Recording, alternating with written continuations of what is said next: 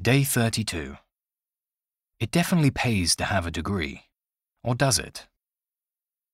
While acquiring a university degree was once considered a gateway to career progression and professional success, such qualifications, despite the burdensome expense for many, are now becoming increasingly undervalued or underused. Recent findings suggest that occurrences of this phenomenon in higher education are far from unusual. Official statistics for 2017 show that 49% of recent graduates, including master's and even doctoral degree holders across the UK, are struggling to find appropriate employment, leaving them compelled to engage in non graduate jobs for which they are significantly overqualified. This suggests the acquisition of higher academic qualifications does not necessarily enhance job prospects or immediately boost earning potential. Another recent report indicates that a typical US college graduate leaves with debts of around $30,000, over double the figure of 20 years ago.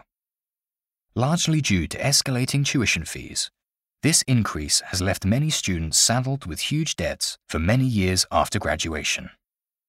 In contrast, some prominent billionaires clearly bucked the trend when it came to educational choices. Bill Gates, Larry Ellison, and the late Steve Jobs were quintessential college dropouts who went on to make their fortunes using their creative talent, innovation, and shrewd entrepreneurship. While they may sit at the extreme end of the scale, university is obviously not for everyone. In addition to weighing up the benefits and drawbacks of pursuing a degree, families and prospective students also need to factor in harsh realities. Potential financial setbacks await graduates, and degrees do not necessarily offer good value for time and money invested. At the same time, going off the beaten academic track may just bring phenomenal success in life. Pay. Gateway. Burdensome. Higher education.